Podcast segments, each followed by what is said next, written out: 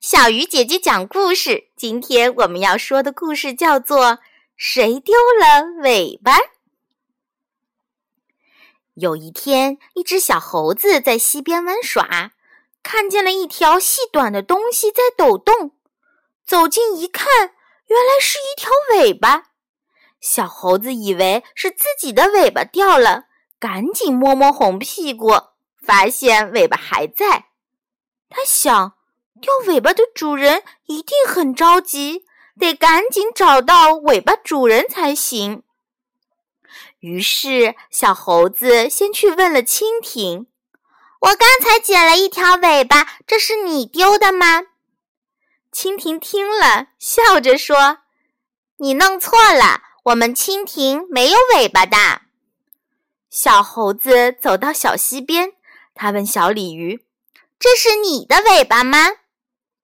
小鲤鱼说：“我的尾巴长在身子上呢，它对于我就像船对于舵，没有它我就不能拐弯了。”小猴子这才发现，小鲤鱼的尾巴扁扁的，还分着两个叉呢。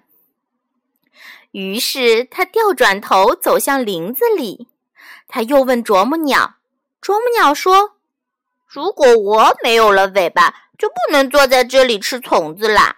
我能撑在树干上，都是靠我又短又秃的硬尾巴。小猴子看了啄木鸟的尾巴，又发现它的尾巴还像一张小板凳，啄木鸟正稳当的坐在上面。小猴子又去问松鼠，小松鼠张开它蓬松的大尾巴说：“这才是我的尾巴呢。”小猴子称赞小松鼠的尾巴又漂亮又像一顶降落伞。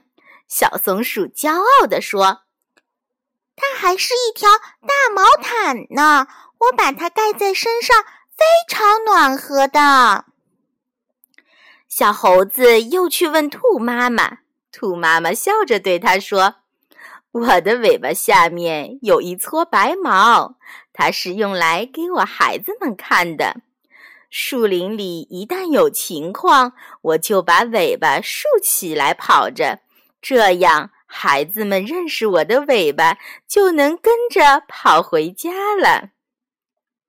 小猴子又看见袋鼠妈妈的尾巴很大很翘，而小袋鼠的尾巴还可以一圈圈卷在那个大尾巴上。他知道自己手里的肯定不是袋鼠尾巴。就这样，小猴子一直没有找到尾巴的主人。几天后，小猴子听说这尾巴是小蜥蜴从乌凤蛇嘴里逃脱时甩掉的，小猴子就想把尾巴还给小蜥蜴。小蜥蜴说：“它已经接不上去啦，没有用了。”小猴子很着急说。那怎么办呢？小蜥蜴说：“没关系，会长出新的。”这时候，小猴子才如释重负，高高兴兴的又去玩耍了。亲爱的小朋友，除了故事里动物的尾巴，你还知道其他小动物尾巴是长什么样，并且都有些什么作用吗？欢迎你们通过微信告诉小鱼姐姐。今天的故事就到这里了，小鱼姐姐讲故事，我们明天再见喽。